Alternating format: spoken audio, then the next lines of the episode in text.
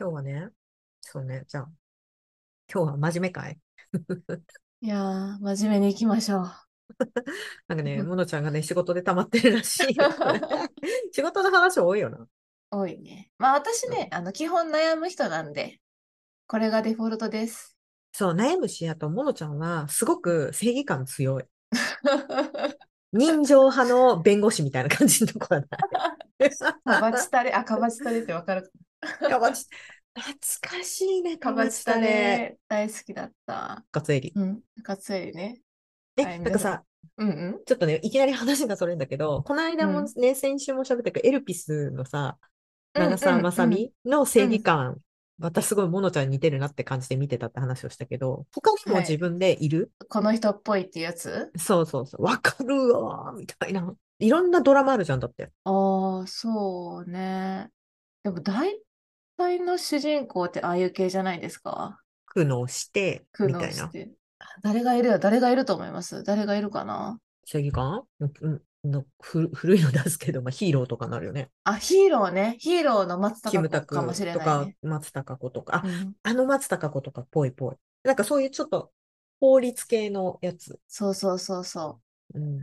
あの、今ね、あの、ちょっとドラマ見てない方はわからないかもしれないですけど、罠の戦争っていうやつがあるんですよ。あ、えっと、誰だっけ？草薙くんね。あ、はいはいはいはい。あの、なんかすごい、アマプラとかでおすすめで上がってくる。あ、そうそう、うん銭の戦争、罠の戦争かな、今は。で、うんうんうん草草薙くんの正義、すごい正義感強い人でいい人なんですけど、うん。草薙くんの正義感、あの、復讐に今向いてるんですよ。正義感によって。はいはいはい正義感っていうか、なんだかな。まあ、復讐心ですかね。だから、あそこまでいかないの。あの、私、結構組織っていうのを大事にするんですよ。うん。組織のルールはちゃんと守らなきゃいけないなって思うんだけど、うん。でも心がついていかないです。やっぱうん。どっちかっていうと、モノちゃんは、その、なんだっけ、こういう言い方をしたらあれかもしれないけど、どちらかというと、社会的に見るとちょっと立場が弱い人はいを。守りたい。まあまあ、守るっていうか、そっちの人。たちが楽になる。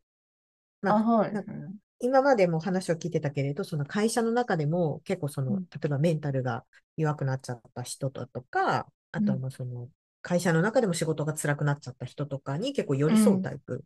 ある程度はね。うん。それは辛いよね。っ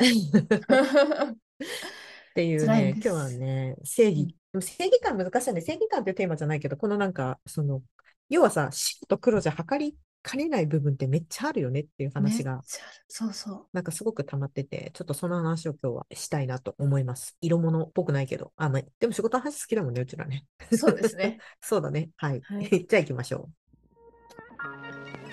ちっちゃい子だとさ、どうしてもさ、白黒つけたいとかさ、善悪がかっこいいみたいなことやっぱ思めちゃくちゃ私、結構、あの、アメコミヒーローものとか大好きだし。色物ラジオ色ねえです。モノコです。じゃあね、今日はグレーゾーンもしくは白黒はっきりしないかっていう。いや、うんこれはね、ちょっとさ、うんうんうん。あのね今私がね、読んでる漫画、九条の大罪。あ、なんか聞いたことあるな。いや、これを多分読んだらね、モノちゃんもイライラもやもやすると思う。イライラするの嫌だよな。いや、あのね、で、これすっごい考えるの。で、書いてるの、牛島くん書いてた人なのね。で、多分絶対ドラマ化すると思うし、うん。ドラマ化かえアニメ化が絶対すると思う。うん。でうんうんどういうのが話なのかっていうと、九条、うん主人公の九条さん、弁護士なんですよ。で、はいはいはい彼は、要は、犯罪を犯してる人たち専門の弁護士なの。はい。だから、人を殺したとか、はい。そうはいそれ、まあ、人を殺したとかだけじゃないね。もう正直言うと、半グレうん。の集団のお抱えの弁護士さんとかやってるの。だからもうはいはいはいもう口に出したくないようなひどいことが書かれてるんだけれど、そういうことをやって捕まった人たちをギリギリそれこそグレーゾーンのところ持ってって、要はほら法の解釈ってさ、うんうん。あのそうね。怪しいところ、なんか疑わしきものは罰せずっていうところで終わるから、それで釈放とかさせたり、させ、釈放釈放とかになって、で、結局また同じような犯罪を起こすみたいなこととかが起こったりするの。うわ、の人とかが九条さんのところに来て、あなたは犯罪者の味方なんですみたいな、そんなことをやってて、あなたはなんか恥ずかしくないんですか？人間的にとか、すごいめっちゃ言われるんだけど、はい。え、でも犯罪者だって人じゃないですか？みたいな。人には人権ってあるんですけど、人権の話しますか？みたいなことになるわけ。でも、すっごい考える。すごいでもね考えるね。毎回、毎回めっちゃね、めっちゃね、重たい話があるの。で、その都度に、で、結構えぐいから、話も。うんうん。本当に。女の子読むと結構気持ち悪いシーンとかが多いんだけれど、へで、その都度、その、法の解釈と、その倫理観と、その、人間の、人としての生きる権利みたいなのが全部ごちゃ混ざになって、いや、九条さんが言ってることは本当別に間違っちゃいないんだけど、みたいな。でも被害者はこうで、みたいな、なんかすっごい考える。え でも聞いてるだけでちょっと重いわ。うん。でも、いや、でもちょっと気になるけど。うん。そう、でも、あだからなんかね、今、8巻、9巻、まとめて読まない方がいい。私ね、1巻からずっと読んでるから、1巻が3ヶ月に1冊ぐらい出てるから読めるんだけど、でも1回読んですごい考える。また3日ぐらい考えて。うんうん。でもなんかそれを考えるって結論はないのよ、正直言うとうん、全然。そうですよね。グレー結ゾ論ーンだからね。どう解釈するかですもんね。そう。だけど、うんこれを考えるっていう、考えさせるっていうことがきっとこの漫画が必要なのかなって私はすごい思ってて、うんだから読むの。もううん、だからまあ1巻か2巻読んでみたらいいんじゃない？無料でも読めると思う。でも正直言うとねそんなにものすごいいい話ではないから、ただ、、うんうんうんあの、今、ものちゃんが悩んでるそのグレーゾーンとはまた違った意味でのグレーゾーン、うん法律と人権とその加害者と被害者っていう、うんうんうん。そうですね。うん、をすごいね思い出した。うんあなんかちっちゃい頃だとさ、どうしてもさ、白黒つけたいとかさ、善悪がかっこいいみたいなところでやっぱなかった。めちゃくちゃ私結構あのアメコミヒーローもんとか大好きだったし白、うん、ヒーローヒーローに憧れたんだけどさなんかちょっとその話聞いてて思ったのが、まあ、自分の中での正義ってあるじゃないですか。うんうんうんうん、ある。うんそれとは別で自分の立場としての、えーと役割ってあるじゃないですか。はいはいはい、ある。うんだここがすごくずれてるとめちゃくちゃしんどいんですよね。ああ、そうだね。それはしんどいね、確かに。うんそうで私の立場として、まあ、今自分の仕事は人事系の仕事なんですけどうんうんうんということは会社自体のえ、まあ、組織としてちゃんとサイクル回るような制度を考えたりとかしなきゃいけない。でも一方で、まあ、うんうんうん。一人にも寄り添いたいという私の思いがあり。そうだね。うん。うん。でこれがこう相反する対する何かが出てきた時にですね個人に寄り添うと全体がバランス崩れるとか、うんこうどうバランス取るかってのはめちゃくちゃ悩みます。いやーでもね。多分、一番会社の中でその人事とかさ、その社内を、組織を作る人が悩むって、そこじゃない？いやそこだと思う。あのねあのね、うん。これね私の上司がね結構しっかりした、きっちりしてんなと思ったんですけどあのほら誕生日おめでとうございますとか、はいはいはい。なんかこうお祝いとかしゃる時あるじゃないですか、ななんかのお祝いが、お祝いがあったんですよ。うん。えっと何々さんのお祝いするんで皆さん来てくださいみたいな感じで他の部署から言われてうんうんうん。でうちの上司はねい行かないんですよ。うんなんえなんで行かないんですか？っていや全員できへんやろ？って全員できへんことをこの人だけやるとかっておかしくないみたいな感じでだから私は行かへんって言ってはったんですよ。はいはいはい。うんその人は人に共有はしなかったんですけどすごい徹底してんなって思いました。でちょっとねそれを聞いてね私なんかすごいなって思ったんですよ。判例を作らないみたいな。ああ、そうだね。なるほど。でひいきを作らないってことね。そうそうそうそう。でも、なんか一方で、なんかちょっと寂しいなっていう気持ちもあったんだよね。まあでも個人的にやればいいじゃんって思ったけどね。それももうちょっと、そうだね。おめでとうはね。うん。また、仕事だとさ、こうなんだっけ、選べないこととかも結構あるじゃん？うんうんうん。そのあるあっちからやってくるみたいなさ。自分うんのプライベートに関してはある程度、例えば付き合う人間とか、うん。状況とかっていうのは取捨選択できるけれど、うん。仕事とかってなんかね、突然なんかこう放り込まれることとかあって、で、それがなんか自分のなんか、あみたいなこととかがたくさん起こったりとかするうんうんうん。から余計悩むよね。で、ましてや忙しくてさ、それ一個に取り掛かってらんないみたいな時もあるじゃん。いや、そのさ、九条の滞在うんうんうん、のさ、うん主人公って、まっすぐそういう考えの人なんですか？なんかね、まだそこまで描かれてないの。なぜ彼がうん。そういう弁護士になったのかっていうのは多分これから書かれていくんだろうなっていう、その彼が、彼もそのなんだっけ、ちょっとネタバレになっちゃうけど、すみません、あの、うん。これから読みたいっていう人は、あの、聞かないでください。あ、の、うん。ピーっていう、あの、彼の、いわゆる、独立する前にいた弁護士、うんうん。弁護事務所みたいなところがあって、それが結構そのバッキバキの正義強いところ。真逆？か、あの、被害者寄り添う系。へえ、うわ、何それ。真逆のとこいたっていうか違う、なんか結構その正義感が強い弁護士のところにいたはず。ちょっとね、曖昧になっちゃった。今、的なこと言ってるかもしれない。何かあるんですね、過去がね。そうそうそうそう。うんですごい、やっぱり九条さん、あなた、結構周りからやばいですよって今言われてる。まあ、そりゃそうだよね。いろんなところに敵作っちゃってるから。まあ、あー味方はいるよ、その。でも、半グレの人たちなんて結局さ、うんいくらでも切ることできるじゃない？うんその、弁護士なんて。だから、なんでわざわざそんなとこに自分が存在してるのかっていうところは、彼は言うんだよ。その、なんかやっぱ権利があるじゃないですかっていうはいはいのははい。言う言うけど、なんか、本当にそれだけっていうのはやっぱり読んでてすごく思う。まあそこも多分描き方が上手なんだけどね。うんまあ、彼なりのルールも正義もあるから、そういうこともやってるし、でうん頭いい人だからやっぱ勝てちゃうからね。のがあって、すごく悩む。そうですよね。うんまあ、どうやって描いていくんだろうなっていうのがすごい興味あるだから。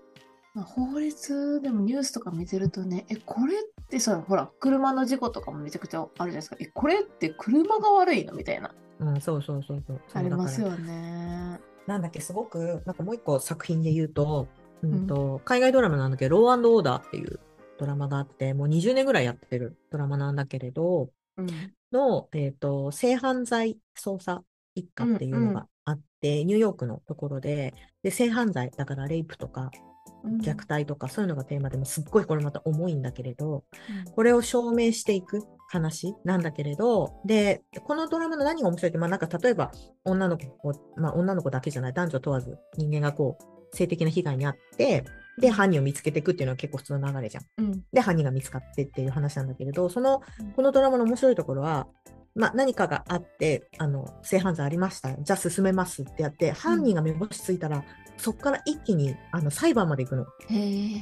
うん、でこれを裁判ではでどういうふうに要は判断していくかっていうところまで描いたり描かなかったりする。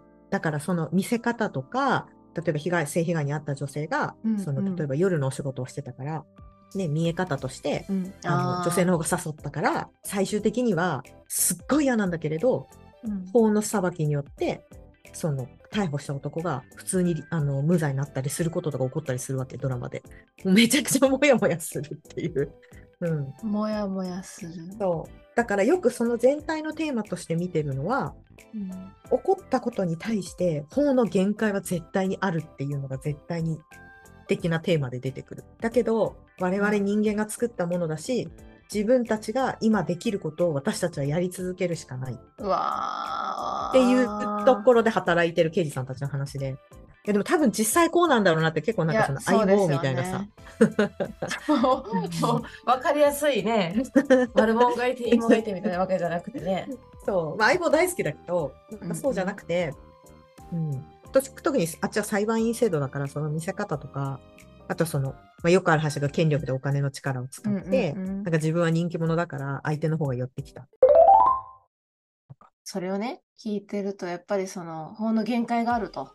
で、まあ、会社にしろ、法律にしろ、なんかまあルールがあって、でうん完璧じゃないのはもうずっと続くんだし、大事なのは、この自分の、なんていうんですか、こう心のモヤモヤとどう付き合うかかなって。ああ、まあ、そうだよね。なんか外側にさ、働きかけるともちろん大事だし、うんものちゃんはそれが仕事だったりとかもするからさ、それは大事なことだと思うけど、もやもやしたときどうしようの？え、モヤモヤするときうん、はぁみたいな。何このルールってなって。え、おかしくないですか？っていう。誰に言ってんの今？おかしくないですか？これ。おかしくないですか？って。まあ、会社のことだったら結構同僚とか上司とかに言ったり、うんプライベートのことやったら、まあ、友達とかに言うかな。うんうんうんうんこと言葉にするかも、私は。うんうんうんうんうん、え、どうしてます？もやもやったら。親もやったら私あのノートマジンなのでもうあそっか人じゃなくて紙にぶつけるタイプ。え、それでバすっきーって書くと早いよ。うんあの見えてくる。あなるほどみたいな。あー。み何が見えるの？自分が何を求めてるかみたいな。そう。なんかバーカバーカとかかか 書いたりとかもう死ねとかって書くと私死ねってすごいことなんだなって思うなるほど、自分を振り返ってるんですね、そうやって。うん。それいいな。いいよ。あのねうん。書いたことあるノートにバーカバーカとかさ。え学生の時書いてたな。あそうそうそう。いいよいいよ。だってあのいざといえば燃や燃やせばいいからさ。あー。ポイって捨てられるから。いいし、でもなんか、あの、私がノート好きなのは、それでなんか文字にして客観的に見ると、え、なんかな、な、え？みたいな、え、そんなこと思ってたの？みたいなこととか結構あったりとかへえする。そうなんだ。うん。なんかね、この前、例えばね、この前ね、これもやもやとかじゃなくて、なんかちょっと、人とのやりとりの中で、えっ、と、うんなんだろう、コミュニケーションミスみたいなのが起こっちゃって、はいはいはい。うんうんで、相手のことをすごいなんかちょっとイラッとさせたなみたいな。明らかにイラッとしてるなみたいな反応が来ちゃって。うん。で、なんかどこで読み間違えたのかなみたいなのをちょっと振り返って、うん。で、落ち込んだからやっぱり。私結構その、なんだっけ、すごい忙しくなっちゃうと、その、なんだっけ、自分の結構主観が入ってうん。進めてしまうことがあって、あの、うん。ちゃんと前のメールをとかを見返して、それこそ、ファクト認識をしてみたいなこととかを、ちゃんとすればよかったなってすごい反省したの。うんすごい落ち込落ち込むっていうか、やればよかったなっていうか、結構これ怒るなみたいな。で、それをこう、だらだら書いてたんだけど、なんかもう、またやっちゃったみたいな。さ。うんうんうん。で、なんか、なんで私こんなにこんなに落ち込むんだろうって、まあ、ミスしちゃったことはそれはしょうがないし、別に相手をそういうことで、なんか、指摘をしてくれたけど別に、よく考えれば別に怒ってるわけじゃなくて、これこうこうししたらいいんじゃないのって言われただけなのに、勝手に私が、それこそさっき言ったけど、受け取っちゃってるみたいな。あ、怒られたみたいな。嫌われるとかね。うん。うん。ちゃんとなんかそこまでかか、なんか嫌われるし、すごく、なんか一番私が嫌だったのは、こう見ると、私すごくダメ人間だって思われるかもしれないっていうところが私嫌、一番嫌だったらしくて。はいはい。うん。なんか私自分のことしか考えてないなってすごい思って。あ、なるほど、私嫌われたくなかったんだなっていうのが一つと、で、なんか、そこまで言って何をするかっていうと、つまりって言い換えると、うんめっちゃ言葉出てくる。あ、私、この人に嫌われたくなかったんだなとか、なんかダメ人間だって思われたくなかったんだなとか。はいはいはうん、っていうところまで、うん。そうそうそう、あの言い換えをするの超大事。うわーってバカバカとかって書いて、うんつまり、そうそう。っていうの、いや、書いているのは、つまり。マジ超ムカつくみたいな。でなんか結構細かく超ムカつくもいいんだけどもちろん、あーとか書いて、で、なんかあいつのこういう発言がムカつくとかってあるじゃん。っうんうん、あるある。ていうところまでやったらさ、多分ね、本当にね、4、5行書けば結構落ち着く。へえ。で、なんか、パッと見ると、あ私、あの人のこの発言ムカつくんだ、みたいな。そうすると言い換えで、頭が使って、つまり、みたいな。あ、私、うんなんか、こう、ここの発言の中の、この部分が嫌だったんだな、とか。そうするともう一回聞けるじゃん。つまり、私の、その、うんその、例えば仕事のこのやり方について言われるのすごく嫌だ、みたいな。うんうんうんうんなんでかっていうと、私はすごくそれ大事にしてるから、みたいな。あ、なんか大事にしてることを、そこまで言ったらこうできるじゃん。あと、私大事にしてることを、こう言われるの嫌なんだな、とか。へえ。っていうところまで行くと、うなんか、あの、もやもやの回数が出る。あ、来ましたね、みたいな。ああ、それ、自分でもやもやパターンを見つけるんですね、それで。そうそうそう。で、もやもやパターンが、うん。なんだっけ、例えばそれが1個の事象から起こるじゃない？うん。で、1個の事象がさ、あ、これもやもやパターンこうなんだなっていうところまで行くと、うん。なんだっけ、ある程度のところまで行くと、他のパターンに全部応用されていく。あ、これ、こないだと同じじゃん、みたいな。ねえ。うんまたこのモヤモヤやってるわみたいな。なんかだからさっきの話だと私がその、まあ私はモヤモヤじゃんそのなんか落ち込んだ時に、うん。なんかその、あ、私、あの、この人にそのなんか落ち込んだ、あの、ダメ人間だって思われたくないんだなとか、うんうん、で、だけどやっぱり私結構そのものすごくし物事を主観的に見てしまう。これ癖が、うん。癖だなと思ったし、もうずっと昔からそうだから、もうこれ癖だなって思って諦めてうん。あの自分は主観的で物事を見ちゃうんだっていう前提でちゃんと見ようっていうことを決めたのと、あはいはいはいあとは、なんだっけ、その、私結構なんかさ、最近のね、チャットとかの文章ってめっちゃ長い文章だとこんなんならない。なんかわかる、長長細くて縦長でうんこう、なんか、うえーみたいな。あの文章うん読め、読むの嫌いで。はいはいはい。わかる？わかるわかるなんか、わかるわかる1、こう、2。そううん。わかるわかるあれ嫌いだから、だから読み落としてたの。うんうんで私嫌いなんだなって、あれ嫌いだわと思ったから、あの文章が来た時に、あの、コピペして読み上げにすることにした。すごい、えら。えらいや、その大事なやつね。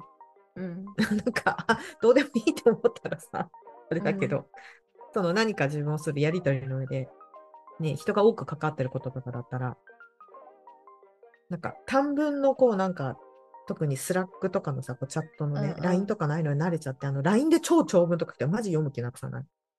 すごいなと思ったのがさ、うん。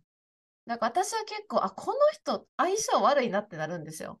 ああ、なんかも、もや、もやっときたらね。そう、んもやっときたりとか、コミュニケーションミスとかを、もうだから属人的にしちゃう傾向あるわと思った、聞いてて。あ、もうこの人と相性悪いから、多分うまくいくこといかへんってなっちゃうから、うんそんなになんていうの、自分のパターンに落とし込んだりとかしたことなかったなと思って。それこそさ、よく言うじゃない？変えられない部分と変えられる部分があって、うんうん。変えられる部分をちゃんと受け入れられる自分に、あ、違う、変えられない部分を受け入れる自分になって、変えられる自分でありたいっていう祈りがあるっていうでしょ？だから、変えられない部分と変えられる部分を結構ごちゃ混ぜに見ちゃう。見ちゃうのはいね。はいはい。え、見ちゃいますよ。見ちゃい見ちゃう。うんごちゃごちゃじゃない？うん。ごちゃごちゃ。それをごちゃごちゃそれをこう話すって感じ。で、うん。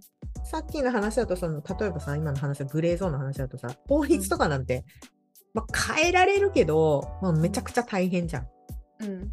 うん、でそれはまあもちろん今後やるとして一旦置いといてそれ以前に自分が変えられるところからやるって感じうんうんうん。それはなんかすごいえなんかあ相手に負けるから嫌だとかそういうことじゃなくて、うん、もう淡々とねそこはもう超淡々と。うん、そうですね。でやると結構モヤモヤ来てもおモヤモヤ来たって思う。お私のまた嫌いなやつ来ましたねみたいな。いや、あのね、ほんとそうだね。色物ラジオ。あの、私結構理想が高いだと思うんですよね。知ってる。知ってる知ってる。理想高い。本正義感が高い人っていうのはすごく自分の中でのこうありたい姿とかなってほしい世界がすごい明確だし、当うん。あの理想高いんだろうな。理想っていうかイメージがはっきりしてる分、まあ、高い。いというか、濃ゆいというか。そうそうそう。理想が多分ね、高いんだと思うんだけど、なんかそこに対してこう合わへんかったりとかしたら、え、なんで？ってなるんですよね。ああそうそうそうそうなるなるなるなる、うん、で、しかも超シンプル。え、これをこうやったらこうなるやんみたいな。なんでみんなやらへんのみたいな感じで、思っちゃうんだけど、うんそれこそおせっかいどこまでやるかなんですけど、やらない方がいいことだってある。あ相手に対してとか？そうそうそうそう、みんなに対してね。ここでうるさく出ない方が、波風立てない方がいいこともあるんだなって思うんだけど、なんかそこが自分の良さでもあると思ってるしね。うん、うんここでこう悩んだりすること多いですね。あのちなみに私あのなんだっけさっき言うと今自分のこう改改善点を話したけど行く時は行くよちゃんとうんうん、うん。ここはちゃんと言おうとかね、うんはいはいはい。うんあ、そうね。その、行くとき行くっていうか、いつも行ってる。いつも行いつも行ってるからあかんねんね。多分ね。うん、あそうね。それエルピスの長澤まさみと違うとこか。も。ああそうだね。ここは行って、ここは行かないっていう。引くなんか引かない。引く引かないっていうとちょっとなんか戦闘モードになっちゃうけど例えばさっきの話だったらなんか私それを共有した相手に。私ちょっとなんか長めの長文でバーって来られちゃうとなんか結構、うんうん。あのみ流しちゃうことがあるから、うん。こういう感じでやってほしいとかね。うん。で普通にやった方がいいよって言ってくれる、うんうん、あとはあの逆に提案してくれた。そういうミスが起こんないようにじゃあ今度これだったらできるって言ってくれたりとかするから。割と結構建設的にそこからなる。うんうんうん。だってお互いにその今回のコミュニケーションミスの話だとコミュニケーションミスを起こしたくないじゃん。そうですね。うん、ああともう一つは価値観が違うことってうん。私価値観が違うことは嫌われると思ってたずっと。あなんか要は意見がぶつかると嫌われるとか壊れると思ってたのずっとうんうん。あ、でもほとんどの人がそう思ってません？だからこそこう波風立てないように、やんわりチームで働くんじゃないですか。まあチームで働くだけじゃないね。うんうんうんうんだけど価値観が違うことはお互いを支え合えるんだなっていう風に見るか、うんうん見方を変えたら伝えられるようになったかな。うーん、なるほど、なるほど。だから自分はここまではできるしここは得意だけれどうんこうやっちゃうと苦手だからここは助けてほしいって言ったら相手も提案できるじゃん。自分はここまでならできるけどここはどうみたいな。っていうのが多分コミュニケーションの仕方だなと思ってるから。そうですね。だからエルピスの長澤まさみになるにはモノコあれじゃない？やっぱ今年は線を引いて。グレーゾーンね、私、オセロ。わかる？私も私もオーセローってやりがち。白、黒、白。でもね、でもね、あの、黒を白と言えって言われたら、あの、まあ、それは結構ソルジャー体質もあるんで、うんはい、うん白ですっていうこともありますよ、ありますよ。なんか、あれだろうね、自分がよく考えてきたこととか、よく触れてたところではもう自分の中の価値観がある程度出来上がってるから余計白黒が難しいんじゃない？うん。全く知らないジャンルの中で、とりあえず白やってもらえばって言ったら、モノちゃん素直だから、OK、白っすね、みたいな。そそれがね、自分だけのことやったら全然いい。全然。ああ、なるほどね。うん。誰かが困ってる人がいてとか、あったら、あかんね。ヒーローになりたいから。ヒヒーローになりたい。でも、あれはたった一人君だけのだよ。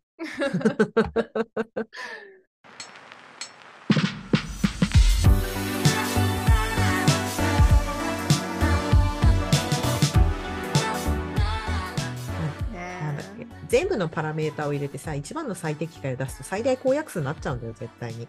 え。うん。うん。だから、やっぱり、あれじゃない？モノちゃんの物差しをが何なのかっていうのを見極めるのが大事なんじゃない？もちろん、その、あるよ。会社の物差し、社会の物差し、それこそ法律の物差しもあるけど、で。うんそこにモノコの物差しが多分入ってるけど、このモノコの物差しがなんか多分見え、わかんないじゃない？うんわかんないわかんない。ななんか時々で飛び出てくるみたいなさ。で、周りをこうビシバシって叩いてるけど。これは、あれ、会社の物差しなのか？今は何何の物差しなのかっていうのはいつもあれかも迷ってるかも。ああ、じゃあ、それをまず見極めてみればいいんじゃない？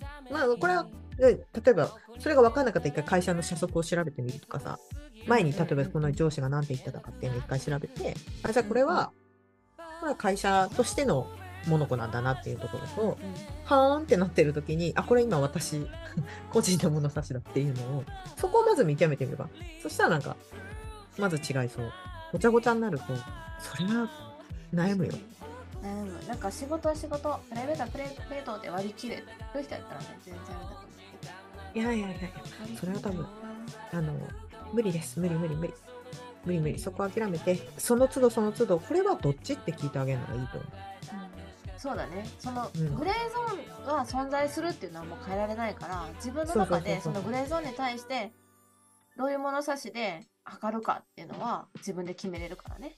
そうそうそうそう。で、あ、これは今はこっちだったんだなとかっていうのはその都度やればいいんだと思う。伝え方も変えられるしね。これは会社の立場として言わせていただきますっていうのと、でもこれは個人的な私の意見ですって言い方よくしない？ああ、そうかも。逆もそうかも。受け取る時もそうかもね。うん。でしょ？大概さ、仕事離れたらさ、なんかめっちゃいい人とかいるじゃないですか。うん、いるいる。なんか多分それもきっとそのそれぞれの役割として言ってはるからなんやろな。だと思うよ。というわけで皆様のグレーゾーンとの向き合い方、で、どう向き合ってんだろう結構皆さんストレスなく過ごしてんのかな聞いてみたいよね。そのなんか自分とうんうんの価値観の違いみたいなのがあったときに。ずれ、ね、社会とのずれとかもあるでしょうしね。うん。はい。っていうところで、真面目会でした。はい、久々に。はい。色物は毎週金曜日配信しております。ツイッターなので、ハッシュタグ色物ラジオをつけて感想のつぶやきをお待ちしております。いつもありがとうございます。えっ、と、それではまた来週お会いしましょう。さようなら。さよなら。